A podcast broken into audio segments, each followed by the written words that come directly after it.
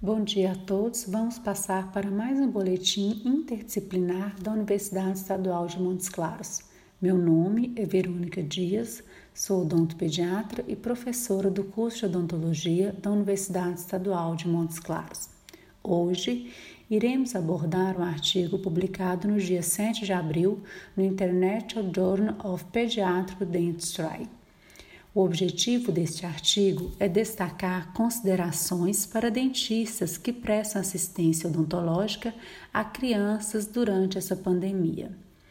Uma análise de mais de 2 mil pacientes infantis com suspeita ou confirmação de Covid-19 em Hubei, na China, constatou que mais de 90% se apresentaram assintomáticos ou com sintomas leves a moderados.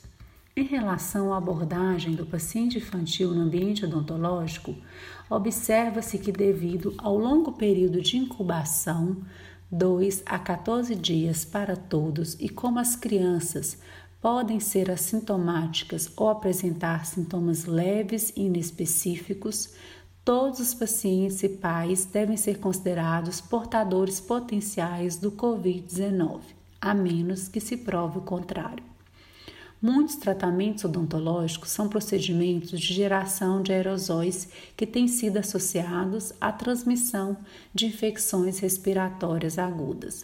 Além disso, é mais provável que os ambientes odontológicos possuam um número elevado de superfícies potencialmente contaminadas, como cadeiras, alças, cuspideiras e instrumentos odontológicos após a realização de um tratamento.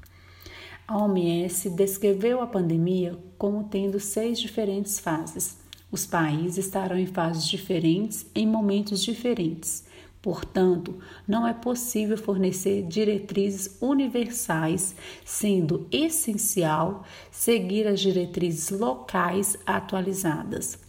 As opções e o planejamento do tratamento podem variar durante as próximas fases. No Brasil, a Agência Nacional de Vigilância Sanitária, Anvisa, recomendou que apenas atendimento odontológico de urgência e emergência fosse realizado a partir de 20 de março de 2020 e todos os consultórios particulares devem interromper os tratamentos seletivos. Profissionais de odontologia que trabalham para o SUS foram alocados para ajudar os profissionais de saúde no combate ao Covid-19. Embora os países possam estar limitando o atendimento odontológico apenas à prestação de emergência, as recomendações entre os países podem diferir.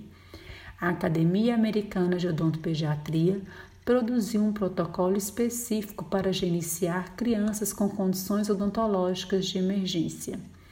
O tratamento odontológico ele deve ser fornecido apenas quando as diretrizes locais, regionais e nacionais forem seguidas na medida do possível e, na opinião do profissional de odontologia, for seguro para os pacientes, crianças, acompanhantes e cirurgiões dentistas.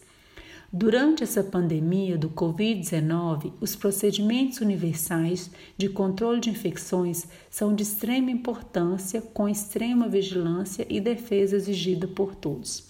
Mundialmente, muitos serviços odontológicos foram suspensos, com muitos países fornecendo sistemas de triagem por telefone para identificar os pacientes que necessitam de intervenção urgente ou de emergência. As orientações de saúde estão sendo atualizadas com uma frequência alarmante e a confusão sobre a melhor forma de proceder em um ambiente de atendimento é evidente e generalizada. Procedimentos minimamente invasivos que minimizam ou eliminam a geração de aerosóis devem ser empregados onde a intervenção é indicada durante toda a pandemia e no futuro, quando as restrições de atendimento começarem a ser atenuadas. O tratamento restaurador traumático, o uso de aminofluoreto de prata, a remoção seletiva de cárie e a HAL Technique devem ser empregados.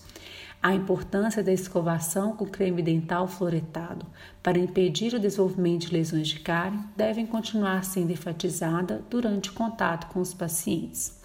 Finalizo e agradeço a atenção. Até um próximo boletim.